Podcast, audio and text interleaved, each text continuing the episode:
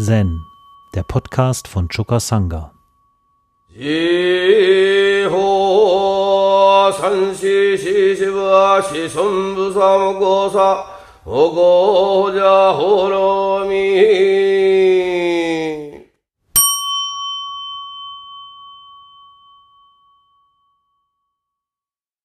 Im Rinzai Rocco steht unter den Vorträgen römisch 10 ein Kapitel über wahre Einsicht und Selbstvertrauen.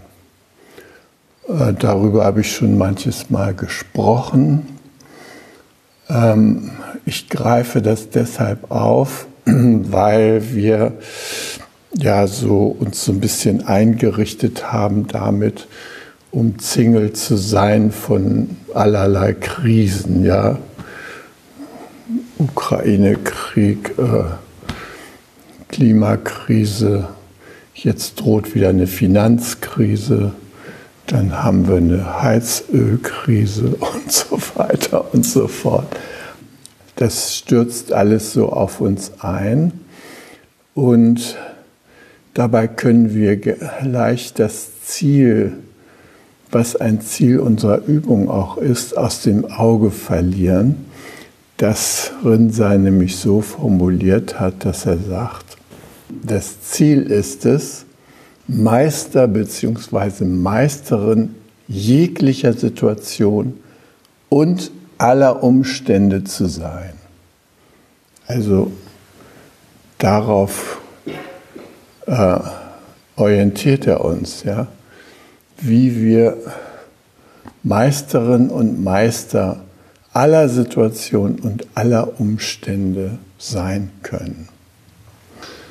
Und er formuliert da eben gewisse Voraussetzungen dafür.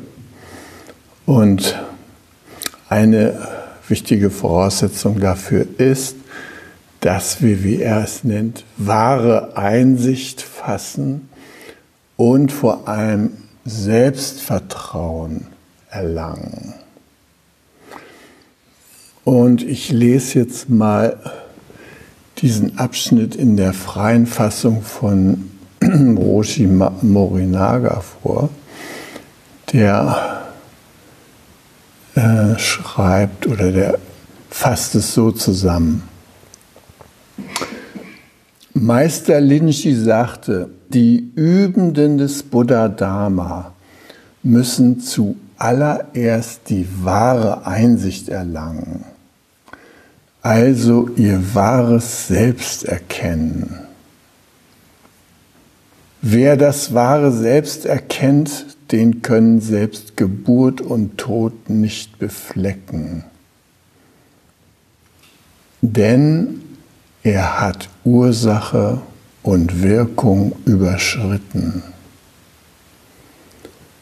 Solch ein Mensch wandelt sich von Moment zu Moment und tritt frei in das Jetzt ein. Und ohne dass er dem nachjagt, was er liebt, kommt es von selbst zu ihm. Ihr alle von alters her hatten die Zen-Vorfahren alle ein Hilfsmittel, um die Menschen aus der Verblendung herauszuführen. Auch ich habe solch ein Hilfsmittel. Was ich den Menschen zeige, ist nichts Besonderes. Es ist nur, sich nicht von anderen täuschen zu lassen. Lasst die Kraft mit der ihr ursprünglich ausgerüstet seid, unverzüglich wirken. Ihr dürft auf keinen Fall zaudern oder zögern. Wo liegt der Grund, dass die Übenden, die den Buddha-Dharma erlernen wollen, die Essenz nicht erkennen können? Er liegt darin, dass sie sich selbst nicht vertrauen können. Wenn euer Selbstvertrauen unzulänglich ist, dann sucht ihr nur hastig herum, tippt auf euren Handys rum und werdet von verschiedenen günstigen oder auch, ah, da habe ich was eingeschoben, tut mir leid, werdet von verschiedenen günstigen oder auch ungünstigen Umständen umhergetrieben. Verliert euch selbst aus den Augen und seid nicht frei. Wenn ihr den Geist, der von Moment zu Moment außerhalb herumsucht, aufgeben könnt, dann seid ihr so wie ihr seid, Buddha an sich. Wenn ihr Buddha treffen wollt, ihr, die ihr hier vor meinen Augen den Dharma vernehmt, ihr seid es. Trotzdem ist euer Selbstvertrauen unzulänglich und ihr könnt nicht aufhören mit dem Nachforschen. Selbst wenn ihr mit so einer Vorgehensweise etwas erlangen solltet, so ist das Erlangte nur eine Vorstellung, eine gescheite Erklärung. Den Geist des lebendigen Buddha, euer wahres Selbst, könnt ihr damit letztlich nicht erlangen. Ihr alle Täuscht euch nicht.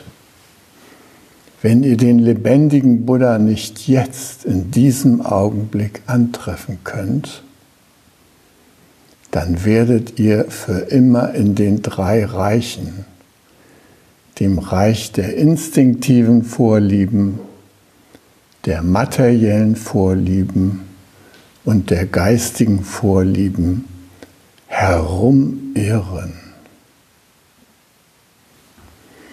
Wenn ihr die Welt der Anhänglichkeit an die eigenen Vorlieben wählt und daran festhaltet, dann werdet ihr als Resultat davon, während ihr die Gestalt eines Menschen besitzt, in den Geisteszustand eines Esels oder einer Kuh eintreten. Ihr alle, nach meiner Erfahrung bin ich und seid ihr nichts anderes als Buddha. Was fehlt euch denn in euren verschiedenen Handlungen? Das subtile Wirken von Auge, Ohr, Nase, Mund, Leib und Bewusstsein stockt nicht einmal für einen einzigen Augenblick. Wenn ihr dies erkennen könnt, so wie es ist, dann seid ihr ein Mensch im Frieden, der zum wahren Selbst zurückgekehrt ist.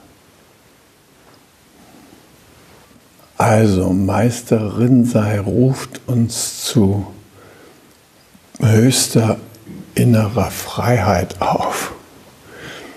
Und er stellt uns in Aussicht, dass das einfach ist, indem wir auf unsere Ausstattung, auf unsere grundlegende Kraft zurückgreifen, mit der wir schon mal hier auf der Erde angekommen sind. Leider lassen wir uns diese Kraft verstellen durch alle möglichen Zutaten, die uns das Leben bietet.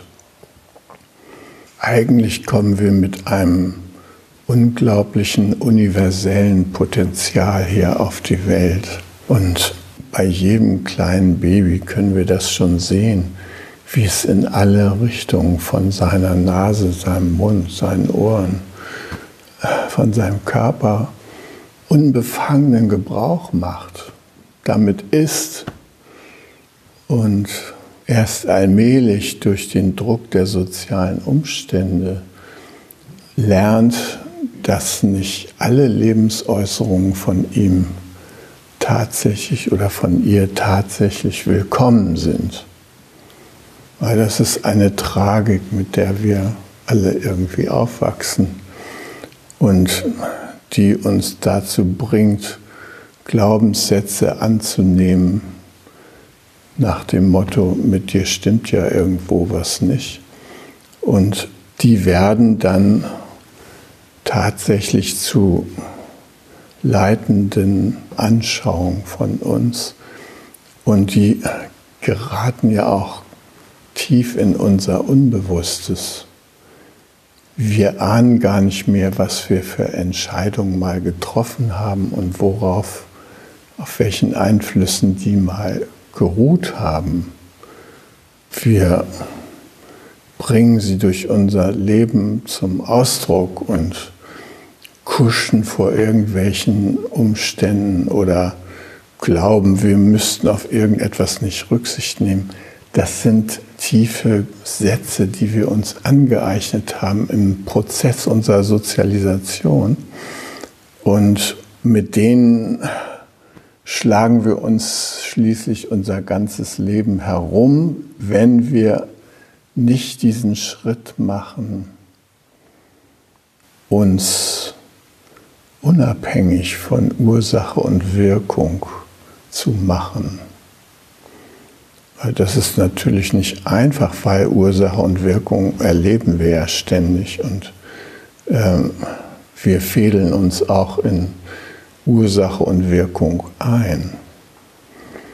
Aber diesen Schritt, den Hakuin uns empfiehlt, die Einheit von Ursache und Wirkung zu erkennen, nicht Ursache und Wirkung als etwas Getrenntes zu sehen, diesen Schritt, den tun wir nicht und ähm, das wäre so wünschenswert, dass wir bis an diesen Schritt herangelangen. Also es ist da die Rede von Geburt und Tod und Geburt und Tod ist eine Übersetzung des indischen Samsara. Samsara ist die Welt von Geburt und Tod eine immer fortwährende Wiederkehr von Geburt und Tod.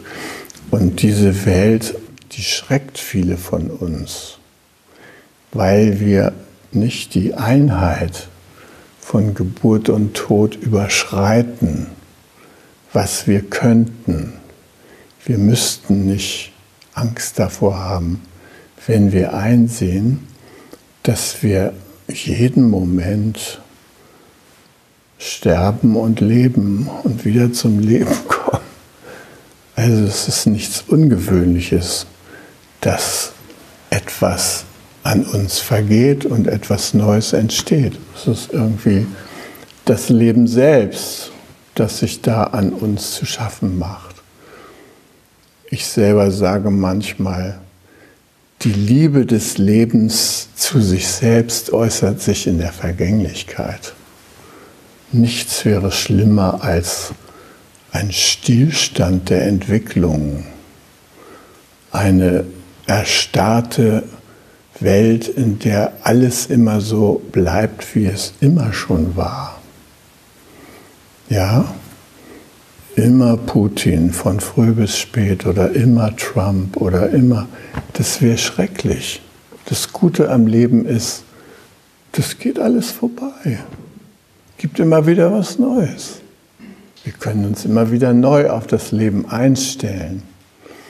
Und wenn wir mit unserem eigenen Leben so umgehen, dass wir auch die eigene Vergänglichkeit und die Vergänglichkeit der eigenen Lebensumstände willkommen heißen können, dann können wir viel freier damit umgehen.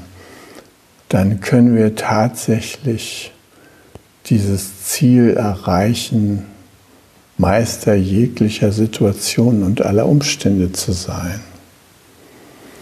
Denn die Umstände sind nicht nur äußerlicher Art, sie sind vor allem Produkte unseres eigenen Geistes. Wenn uns das klar ist, dass alles, was wir beklagen oder alles, was wir beweihräuchern, dass das letzten Endes unserem eigenen Geist entspringt, da könnten wir ja chillen, wenn wir das könnten. Und Rinzai eröffnet uns eben diese Möglichkeit, indem er uns dazu anhält, die wahre Einsicht zu fassen, das wahre Selbst zu erkennen. Und unser wahres Selbst ist nicht das, was wir jetzt ähm, psychologisch gesehen als unser Selbst ansehen. Äh, das ist es gerade nicht, ja. Weil das ist begrenzt, während unser wahres Selbst unbegrenzt ist. Wie wir gestern schon erwähnt haben, die eine Blume anschauen da können wir in diese Welt geraten, wo wir projektionsfrei mit der Wirklichkeit verbunden sind. Das ist ein wunderbarer Zustand, wenn uns das gelingt. Und das ist vor allem eine Rücknahme von Bildern, die wir an die Welt herantragen. Und ein sich öffnen zum Direktkontakt. Da heißt es ja unter anderem, es ist nicht notwendig, nach dem außergewöhnlich Wunderbaren zu suchen. Es wird von selbst kommen. Oder wie es Morinaga hier ausdrückt, und ohne dass er dem nachjagt, was er liebt, kommt es von selbst zu ihm. Äh, dieses Vertrauen, das das Leben von selbst in freundlicher Weise auf uns zukommt. Das ist eigentlich etwas Wunderbares, was wir durch Zen unterstützen können und auch lernen können. Ich war ja neulich und habe da einen Zen-Tag ähm, in Potsdam erlebt und äh, Claudia Belz hat mich dann am Ende dieses Sendtages zum Potsdamer Hauptbahnhof gebracht. Ich hatte mir einen Zug ausgeguckt, um meine Tochter Ruth zu besuchen, die am anderen Ende von Berlin, also gegenüberliegend, wohnt und die sich Sorgen machte, dass ich im Dunkeln nicht da ihr Haus finde und deshalb mich am Bahnhof Plenterwald abholen wollte. S-Bahnhof Plenterwald. Da haben wir uns einen Zug ausgeguckt, mit dem ich da einigermaßen durch die Wirrnisse der Berliner öffentlichen Verkehrsbetriebe dahin kommen konnte. Ja, es ist ja nicht so leicht, da in Berlin umzusteigen. Du kommst ja irgendwie Berlin Hauptbahnhof an und dann äh, gibt es ja zig S-Bahn-Linien und die, die du haben willst, die läuft nicht parallel zu denen, die da unten alle laufen, sondern du musst irgendwie eine Treppe hoch und dann geht sie genau quer dazu. Ja? Also das ist, naja, da hat sie mich so ein bisschen drauf vorbereitet und so. Und ich war also guten Mutes, dass ich meinen Zug da in Potsdam bekomme. Und ich hatte noch versucht, eine Fahrkarte von Claudia auszubuchen, aber die Berliner Verkehrsbetriebe lassen eine frühe Buchung nicht zu, frühestens zwei Stunden vorher. Äh, das konnte ich nicht machen, weil ich dann noch T-Show und sowas alles hatte. Und da dachte ich, kaufe mir eine Fahrkarte am Bahnhof, ist ja auch kein irgendwie übernatürlicher Vorgang. Ja? Gut, wir waren ein bisschen knapp in der Zeit, also wir kamen rechtzeitig an dem Potsdamer Hauptbahnhof an. Und ich hatte noch fünf Minuten bis zum Zug und ich dachte mir, ja, dann gehe ich da an diese Fahrkartenautomaten, drücke da auf den Knopf und dann kommt da meine Fahrkarte raus. Als erstes fand ich überhaupt keinen Fahrkartenautomat. Ich, ich irrte da in diesem Bahnhof rum, gab es gar nichts. Ja? Schlussendlich war einer so in der Mitte dieses zentralen Ganges. Da war ein Fahrkartenautomat. Aber da war nicht nur ein Fahrkartenautomat, da war auch eine lange Schlange vor dem Fahrkartenautomat. Aber dieser Fahrkartenautomat hatte ja noch eine Rückseite, die andere Seite. Dachte ja, diese Nahverkehrszüge, das ist ja oft auf der anderen Seite, das eine ist Fernzüge und Nahverkehr. Bin ich auf die andere Seite gegangen, da stand niemand. Ich war siegesgewiss, ich schaffe das noch mit dem Zug, ja, noch vier Minuten. Tippte an diesem Automaten rum und hatte eine Erklärung für die lange Schlange, weil diese Seite des Automaten war kaputt. Ganz einfach.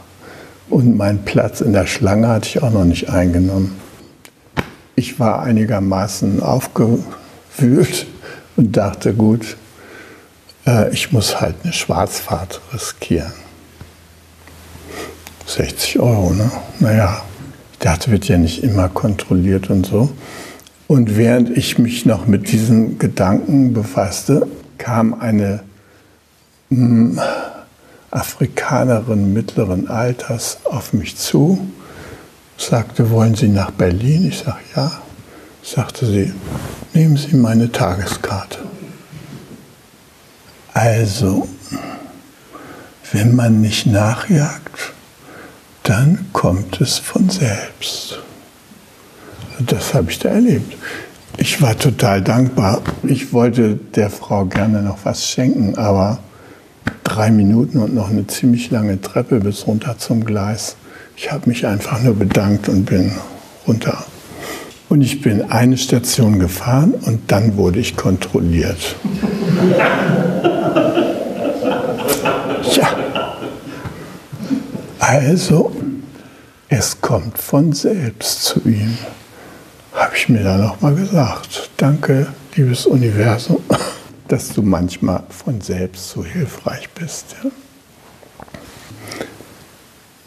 Ich habe immer wieder solche Erlebnisse, dass ich denke, Mensch, du lebst wirklich in einem freundlichen Universum, weil viele Dinge kommen von selbst auf mich und manchmal kommen auch sehr unangenehme Umstände von selbst auf mich und da habe ich inzwischen die Erkenntnis gewonnen, dass wenn unangenehme Umstände auf mich kommen, dass ich dann diese Umstände noch nicht genügend untersucht habe, um das Freundliche darin zu erkennen. Ja, passiert immer mal wieder. Ne? Ja, also nicht nur auf dem Zahnarztstuhl, sondern auch bei anderen Gelegenheiten wird man schockartig konfrontiert mit unangenehmen Auswüchsen der Vergänglichkeit. Ja? Zähne raus und so weiter. Ich will es gar nicht vertiefen. Aber irgendwo hat es doch was Freundliches an sich. Ja? Es gibt ja dann verschiedene Umgangsmöglichkeiten damit.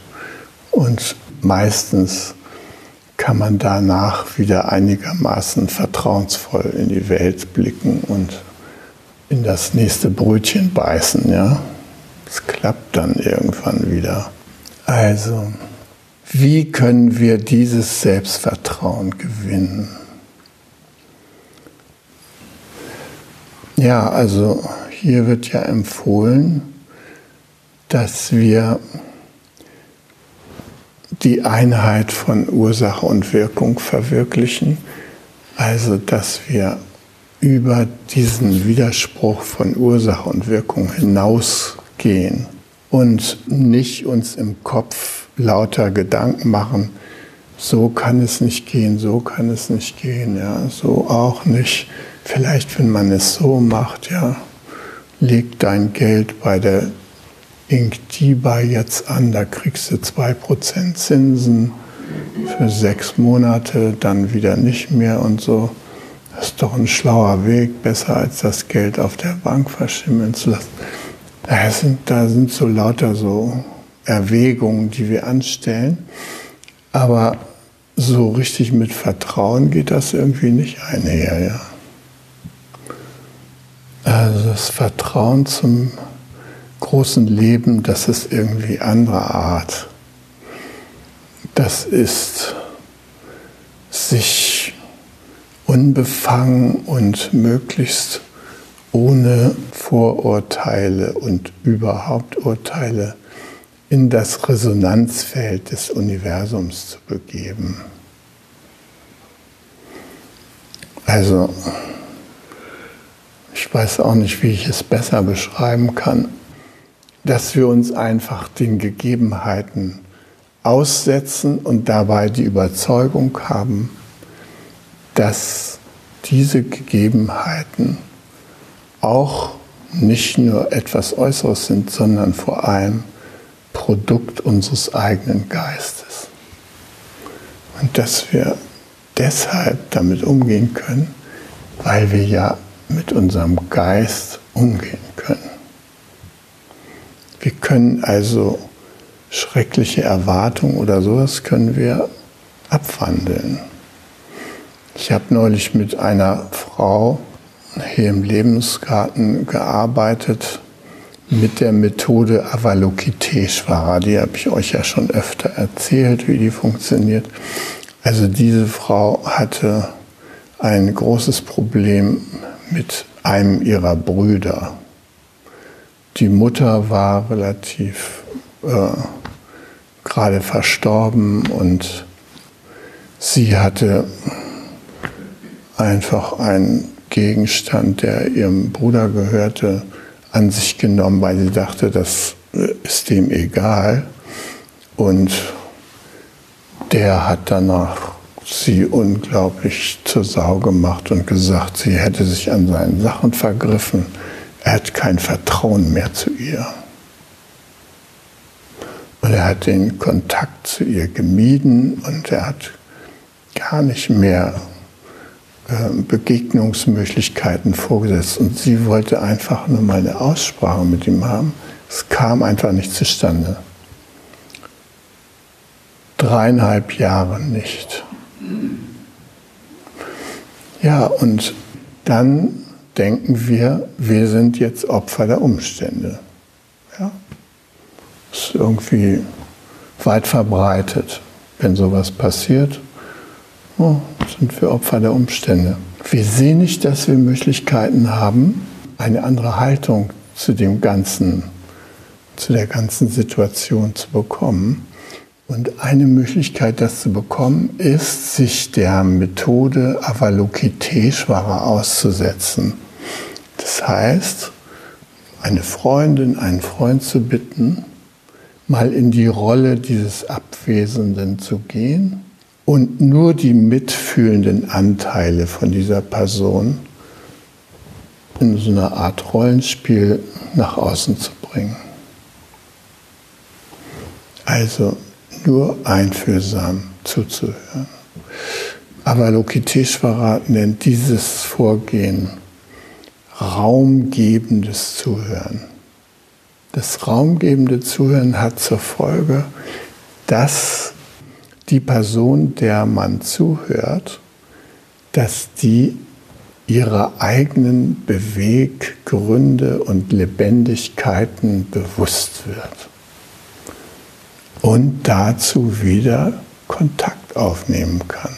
Sie kann also aus der Starre ihrer eigenen Feindbilder austreten und sie kann wieder flexibel sein, aber nur, wenn die Gefühle der Trauer, des Schmerzes durch die Methode Avalokiteshvara vorher angesprochen und abgeholt werden und Raum hatten durch das raumgebende Zuhören. Da verwandelt sich tatsächlich die ganze Haltung. Also wir haben in dieser Dreiviertelstunde, die wir da zusammen waren, hatte ich sie aufgefordert, sag mal alles, was du auf dem Herzen hast und was du deinem Bruder da schon immer mal im Kopf schmeißen wolltest. Das kannst du jetzt gechillt machen, denn ich habe jetzt Buddha-Ohren auf. Da gehen die bösen Urteile einfach nicht durch. Ja? Lass dich nicht zurückhalten, hau raus.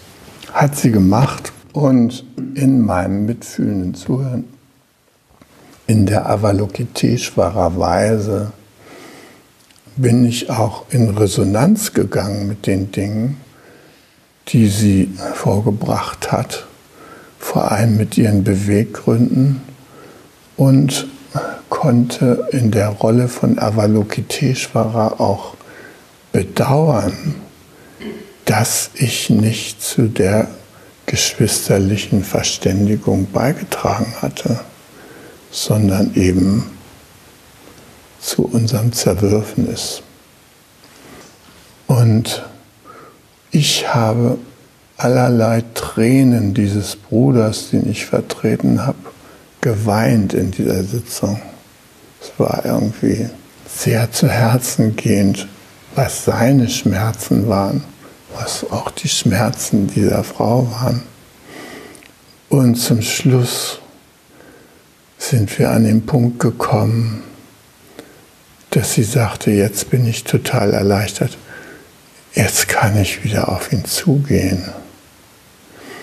Und ihr seht, das ist ja nur etwas, was in ihrem eigenen Geist, in ihrem eigenen Herzen vorgegangen ist. Dieser Bruder, der war ja gar nicht da. Ich habe zwar ihn vertreten in dem Konfliktfeld, aber er selbst war nicht da. Das heißt, der Feind war außen vor. Sie konnte mit sich selber neu denken, neu fühlen, neu anfangen. Und das hat sie gemacht. Und das kann jeder von uns machen. Also, wenn ihr irgendetwas Schwieriges erlebt, in unserer menschlichen und sozialen Umwelt. Die ist ja gepflastert von solchen Erlebnissen. Und ihr euch als Opfer von einer anderen Person fühlt und deren Verhalten, dann sucht, beispielsweise der eigene Ehemann oder so, dann sucht die Freundin, eure beste Freundin, nicht auf, um der zu erzählen, was euch Schreckliches passiert ist und euch die Zustimmung eurer Freundin zu holen, dass jetzt mal energische Schritte gemacht werden müssten, um den in seine Schranken zu weisen. Ja? Also gute Freundinnen können leicht dazu neigen, sich damit zu identifizieren und dann wird das soziale Umfeld eingespannt und verschlimmert womöglich die Situation. Ne? Schön wäre es, wenn die Freundin sagt, halt mal Erika, ich gehe mal eben in die Rolle deines Mannes und setze meine mitfühlenden Ohren auf. Mal sehen, was dabei rauskommt. Und dann hört sie raumgebend zu. Das könnte ein riesiger Beitrag zum Weltfrieden sein. Einfach raumgebendes Zuhören im Kleinen wie im Großen zu üben, um ein neues Bild von den Umständen zu bekommen, um einzusehen, was alles davon aus meinem eigenen Geist stammt und was infolgedessen ich als Ausgangspunkt zur Meisterschaft in meinem eigenen Leben machen kann. So, und das habe ich heute mal ein bisschen angesprochen, weil wir ja immer so viel von den äußeren Krisen reden und uns da so äh, ohnmächtig fühlen ja, und hilflos. Wir sind es nicht. Wir dürfen uns das nicht einreden. Wir sind auch in den schlimmsten Krisen nicht wirklich hilflos, wenn wir uns klar machen, dass unser eigener Geist da eine Rolle spielt und dass wir unter allen Umständen Meisterschaft über die Umstände erreichen können. In diesem Sinne wünsche ich euch gutes Nachhausekommen und Übung in der Meisterschaft mit dem eigenen Geist umzugehen. Hi. Um jungen Menschen den Aufenthalt im Togenji zu ermöglichen, bitten wir um ihre Spende.